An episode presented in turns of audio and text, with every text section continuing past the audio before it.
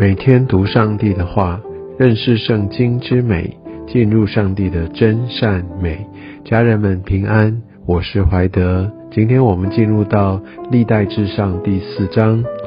在之前的经文当中，我们可以看到，在族谱的顺序上，其实都有啊一个特别的含义。所以犹大是被拣选的支派，大卫还有弥赛亚都是从犹大支派而出，所以他就站在呃一个最显著也是最首先的呃这样的一个地位。虽然犹大实际上是排行第四，但他却首先在历代志的族谱当中被列出。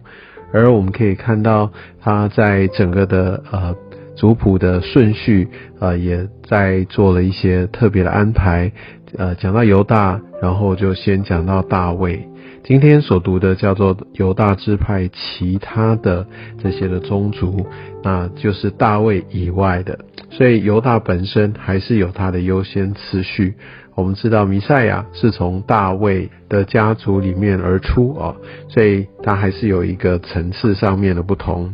而我们今天可以看到这呃一连串在犹大支派里面的其他家族。而当我们一路的在读下来，呃，我们可以看到第九节、第十节，也许呃有一些人会觉得很熟悉，因为这边讲到亚比斯，甚至有一些的书籍啊，或者呃一些神学观也特别来推崇亚比斯的祷告哦。那在第九节这边说亚比斯他比呃众弟兄更加的尊贵，那。他母亲给他起名叫亚比斯，意思是说我生他甚是痛苦，这就是一个苦的意思，在原文亚比斯，但他却成为尊贵，所以这也是有一点呃预表，就在于就是说，即使经历这样的一个苦难、一个痛苦，但是上帝还是可以来成就尊贵。这真的是一个对以色列人，他们在困苦中，他们在呃不断的挫败当中，可以给他们一个真实的安慰。是的，他们是会苦的，但是上帝的心意是要来恢复他们，要复兴，要重新让他们呃能够重回尊贵。我想这样的一个特别把亚比斯列出来，也许有这样的一个意涵。另外来说，亚比斯，呃，他这个名字出现，并没有明确的被指出他是来自于哪一个家族，但当然他在犹大的这个支派是毋庸置疑的，但是特别就把他呃凸显出来，又在这个经文讲了一阵子之后，来把他名字列出，所以确实是有这样神学上面要给出一个盼望的一个意涵。第十节就是所谓的亚比斯的祷告哦，他的祷告神就甚愿你赐福于我，扩张我的境界，常与我同在，保佑我不遭患难，不受艰苦，然后神就应允他所求的啊。那有一些的学者或者神学家会赋予他一个特别的属灵的含义哦，甚至来推崇这样的祷告是合神心意的。呃，但如果我当我们考量到犹大拉比，呃，他们这一些的传统来看亚比斯的祷告，呃，却没有特别发现亚比斯的祷告是成为祷告的一个楷模，呃，或者是说这样的祷告是呃特别抓住神的心意。我相信这就是一个，其实一个很好的祷告，没错啦。那它是持平的，也让我们不会呃让呃我们的一些的欲望哈被挑望，或者我们太贫穷，我们就灰心丧志。所以我想这个是一个呃 OK 的，但是呃我们也不要太高举它，就是这是一个祷告的模范，我们就这样祷告刚刚好，好像中庸之道。因为如果是这样的话。那我们在后面其实看到种种不同的祷告，而神悦纳祷告好像不是只有这个样子。神往往要鼓励我们要愿意扩张，或甚至我们在很缺乏的时候，我们不要呃就以为自己什么都没有，因为我们要仰赖那呃真的为我们预备一切的神。或甚至说，我们真的在呃有所供应的时候，我们也不要太过呃自满等等。所以我们可以看到，在各样的祷告当中，只要呃愿意来到上帝的面前，愿意敞开我们的心，呃，而且很重要的是，呃，真正要来参考、要来呃借鉴的祷告，其实是耶稣的祷告。啊，他就先表明我们跟上帝的关系，然后为着天父所挂念的事情来先求，然后再摆上自己的需要，再回头回到愿上帝的旨意来成就。我相信这个才是一个真正合神心意的祷告。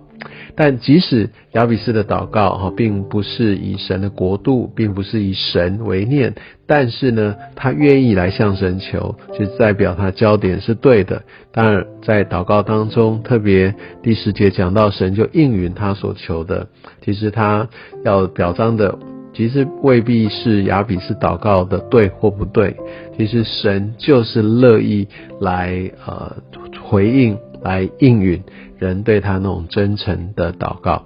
所以我想我们可以用一个呃不同的角度或一个比较持平的角度来看待这边所记载雅比斯的祷告。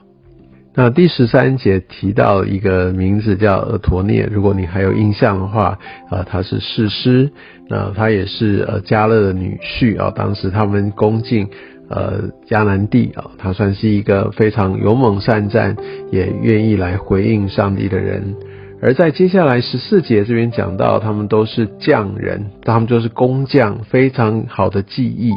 那特别提到这边，也就是在于说这些的先祖，那纪念他们的好手艺，因为非常可能这一群人他们的后代，呃，在整个重建圣殿当中，他们扮演一定的角色啊。那神使用呃我们的专业，使用我们的技艺，所以我想在各行各业当中，我们都需要做到专精。哦，你看看到这边讲到匠人，而且他们特别是用在荣耀神，坐在神的身上，像神在这边就特别的把他们来标明出来。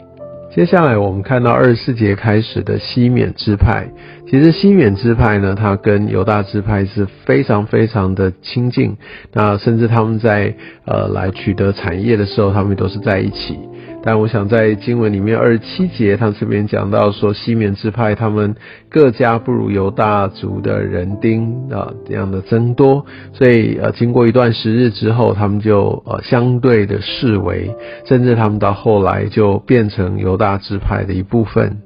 然而神还是恩待他们哦，特别就从三十八节开始就讲到他们的战胜哦，他们呃为了要取得一个牧草哦，所以他们就开始去扩张，他们去攻击这个韩族人的帐篷和那里所在的这些呃的女巫尼人哈，将他们来呃完全的灭尽，而且就住在那个地方，我们可以看到他们是持续性的在扩张。而在那边啊，也看到上帝怎么样来带领西缅啊，他们这个支派可以在当地还是拥有一席之地。特别从四十一节，我们可以看到他们在军事上面哦，真的是啊有很大的一个进展。所以我们可以看见啊，这群犹大支派的其他人，意思就是不属于大卫这个宗族里面的人，他们依然是被神所纪念的。我相信，呃，特别在这边，呃，所纪念的这些的宗族支派这些人民，呃，神提名到他们，也让他们知道他们呃蒙拣选的身份，因为神在呼召这一群百姓啊，不要啊妄自菲薄，不要忘记了他们是属神的，而神要带领他们经历啊那个真实的得胜，所以这是一个呃从提名当中要来让他们。呃，来进入到上帝的选召里面，再一次提醒上帝美好计划即将成就。我想这有一个很重要的意涵在这当中。也愿上帝也透过今天的经文来祝福你我的生命，因为我们也都是被写在生命册上的，我们要被上帝所纪念。啊，我想在这个名字这上面其实是非常非常重要。也许在明天，呃，在经文当中，我们可以更多的来阐释这个真理。愿上帝透过今天的经文来祝福、保守、眺望你。